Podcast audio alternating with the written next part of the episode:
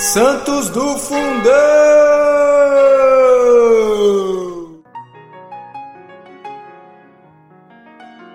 Olá, amados, olá, amadas. 1 de fevereiro, hoje, memória de São Piônio. São Piônio foi Marte, hein, gente?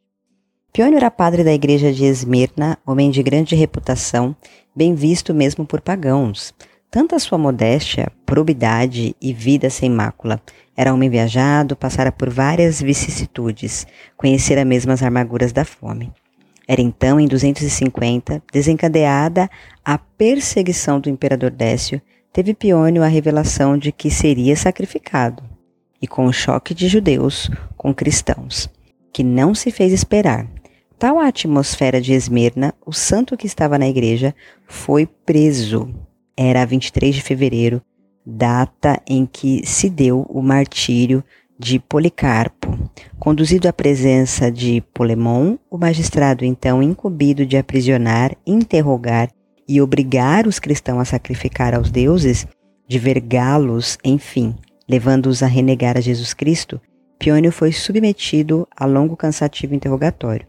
Impossível adorar teus deuses, disse o santo, o santo Apolemon. Não posso venerar estátuas de ouro.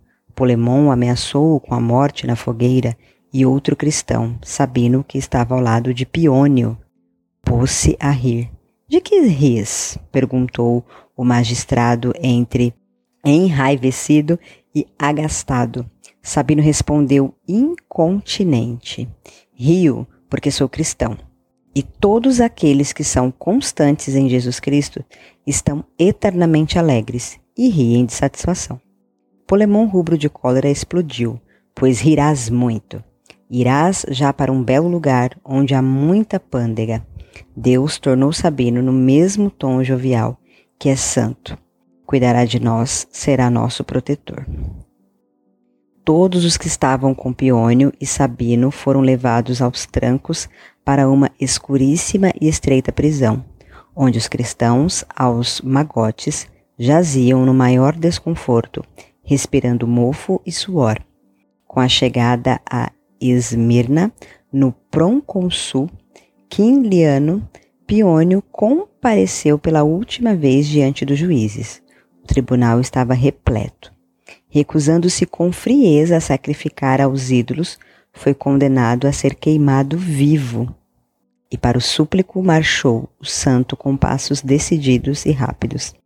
Levantando os olhos para o céu, orou fervorosamente a Deus, agradecendo todas as bondades que o Senhor lhe concedera durante a vida. Dou-te graças, Senhor, por teres permitido que eu, teu servo muito humilde, pudesse perseverar e conservar a castidade e a pureza do corpo. Tudo pronto.